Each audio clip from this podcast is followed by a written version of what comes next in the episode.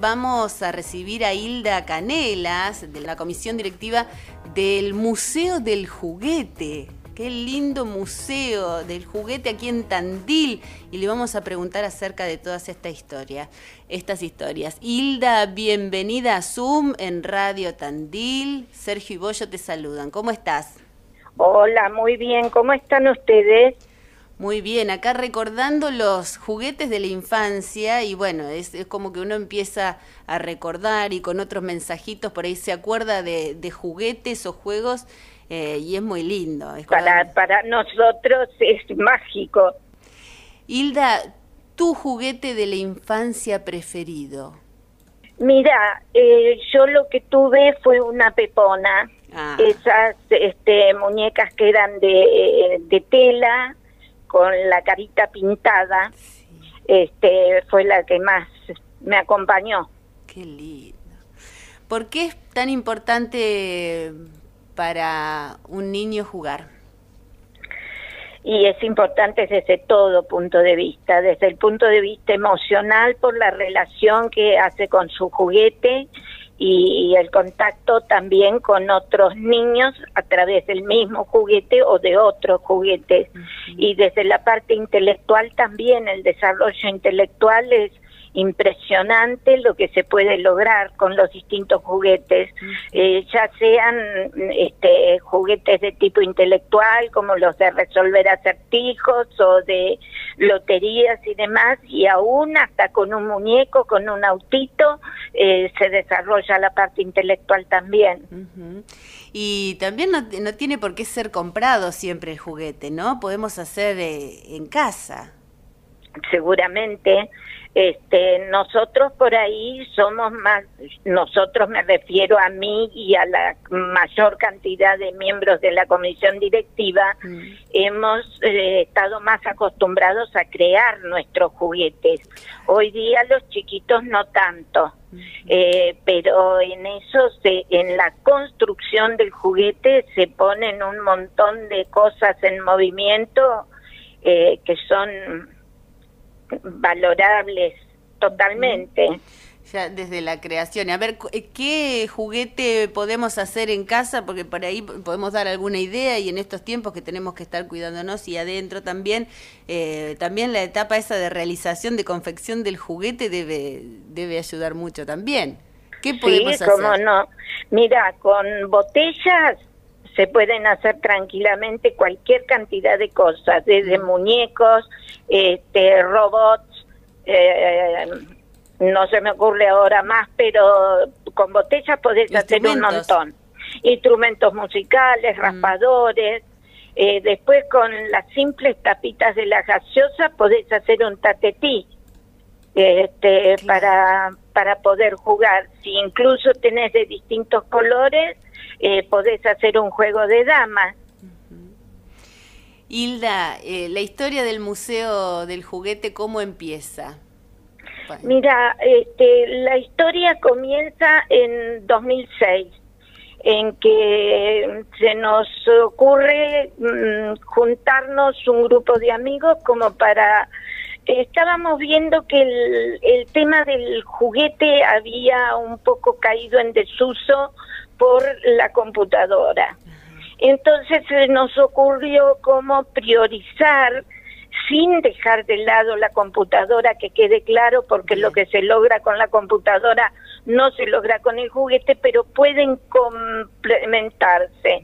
Entonces, darle un poco de realce al juguete este, para eh, justamente complementar la, la parte intelectual, social, educativa y demás. Hilda, ¿y tu historia dentro del museo? ¿Se, se organizan y cómo empiezan? ¿Con, ¿Con qué juguetes empiezan?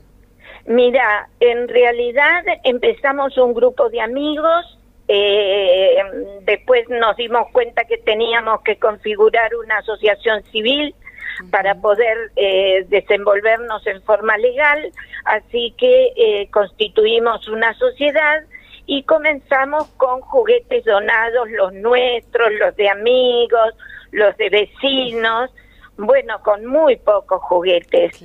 Eh, hicimos algunas exposiciones en ferias del libro y ahí conseguimos socios y conseguimos más juguetes. Después, por, la, por lo novedoso de la iniciativa, se nos dio el, el premio Quijote de la Mancha, este, también ahí nos hicimos más conocidos y bueno, poquito a poco llegamos a tener hoy 1083 juguetes. ¡Wow!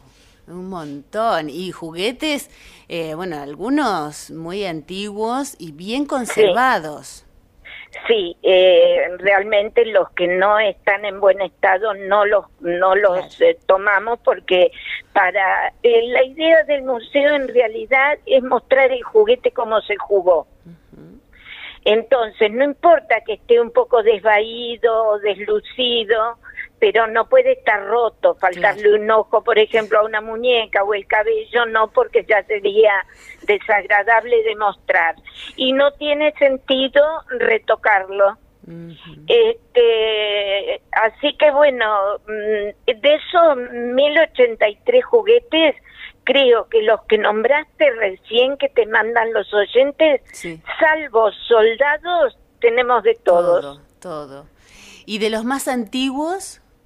La más antigua es una muñeca, un muñeco de celuloide de 1900. Mm. Y después pasamos a 1910 una maquinita de coser a lanzadera. Esos son los más antiguos. Acá mencionaban también las maquinitas de, coser. ¿Y cómo llegaron esos juguetes tan antiguos? Por donación por donación. Nosotros llevamos un inventario donde se colocan todos los juguetes, cómo se van recibiendo y de quién se reciben. Y en lo posible, si nos pueden dar una historia de cómo jugaron con el juguete. Claro, claro. Sí, sí, eso también. La historia que hay detrás de cada objeto también es para rescatar y para transmitir, ¿no? Sí, por supuesto, porque aparte está mostrando la historia no solamente del país, sino también de la ciudad.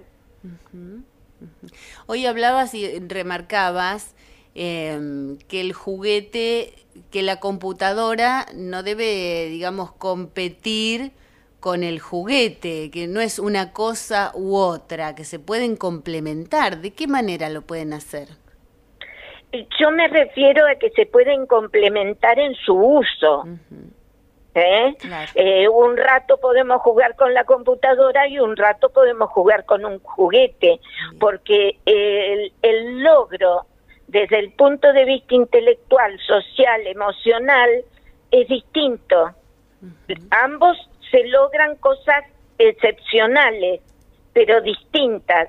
Entonces en sí se complementan. ¿Y has visto, de qué manera viste eh, los juguetes y su evolución, digamos? Porque por ahí eh, lo que veo es que antes había muñecas, había algunas que tenían su nombre y también que traían eh, su vestuario. Y hoy, ¿cómo ves que han evolucionado? Por ejemplo, las muñecas. Mira, este, en general la historia del juguete viene mm, manejado por la historia del país este, no solamente de nuestro país, sino de la historia de los países en general que se han dedicado a la fabricación de juguetes. Por eso en el momento en que hubo guerras había muñecas que eran enfermeras, muñecas que eran eh, que tenían el traje camuflado o los muñecos también con su traje camuflado de guerra o los camioncitos que eran de guerra. Este, en este momento la estética de la muñeca ha cambiado muchísimo. Si vos eh, las vas apreciando desde la de 1900 que tenemos hasta las del 70, que son las que recibimos nosotros, la estética ha cambiado totalmente y en este momento más. ¿En qué sentido? ¿Cuáles son esas diferencias? El aspecto, el aspecto de su cara, el aspecto de su cabello, porque está respondiendo a una época. Esta época no es la misma del 70 ni la del 1900. Claro que sí. Seguramente y, y te lo digo con conocimiento de causa, un chiquito de hoy, si ve una muñeca de los años 50, 60, no le va a resultar atractiva. Y sí le resulta atractiva una muñeca de hoy. Claro, sí, sí. Que va en consonancia con el, con el tiempo, con, con la estética. Sí. sí, con el desarrollo de la historia que estamos viviendo. De lo que va a ser a posterior historia, por supuesto. Claro, sí, sí, sí. Bueno, y luego también tuvieron otra etapa del museo de buscar la sede. Sí, eh, y bueno, nos llevó desde el 2006 hasta ahora tratar de pelear con la sede. Nosotros estuvimos un tiempo a préstamo en el Museo de Autos de Época, que les agradecemos muchísimo porque nos tuvieron mucha paciencia y estuvimos varios años, igual que al hormiguero que fue el primero que nos abrió las puertas como para hacer una exposición. Ahora hemos conseguido ya hace unos cuatro años eh, que el municipio nos dé en comodato un vagón de ferrocarril, que es el que estamos eh, poniendo en valor para poder hacer ahí la, la muestra pero se nota que nos toca lucharla, porque cuando estábamos casi con todo listo, nos llegó esta pandemia. La pandemia, ¿podés creer? Sí, y ah. ahí estamos trabados porque nos faltaría hacer una, una rampa. Y bueno, la escuela de Villa Alduncín se había ofrecido hace dos años hacerla, pero bueno, cuando vino la pandemia ya no la pudo hacer y ahora estamos en vistas de ver si alguien privado la puede la puede construir porque sería lo único que nos falta para salir a, a mostrar nuestros juguetes. Si alguien se quiere contactar con ustedes, ¿cómo lo puede hacer? Por mi teléfono puede ser, que ahora te lo paso, y si no por el Facebook, que es Museo Juguete Tandil. Muy bien. Y el teléfono es 154 35 03 96. Muy bien, Hilda. Bueno, suponiendo que esto eh, pasa, esto eh, termine, podemos entrar al museo y podemos vivir esa experiencia con el Museo del Juguete. ¿Cuál es la propuesta? Eh, en principio la propuesta es la exposición. Eh, después tenemos unas cuantas ideas de que los niños puedan jugar con algún duplicado de los juguetes, ah. porque los juguetes van a estar todos en, en vitrinas, porque son muy antiguos y el, manos, el manipularlos los puede estropear y se pierde la base de lo que es el museo, pero hoy el museo tiene que ser interactivo. Entonces, bueno, que los niños puedan tener un duplicado de algunos juguetes para jugar. Después, dentro de las este, visitas guiadas, se hacen, se llevan materiales y los niños pueden construir algún juguete o pueden dibujar si lo quieren. Bueno, ese tipo de, de, experiencias se van haciendo. Bueno, bueno, Hilda, te agradecemos mucho tu paso por Zoom y, y que nos cuentes estas historias de los juguetes. No, por favor, gracias a ustedes por contactarme y un saludo especial para todos.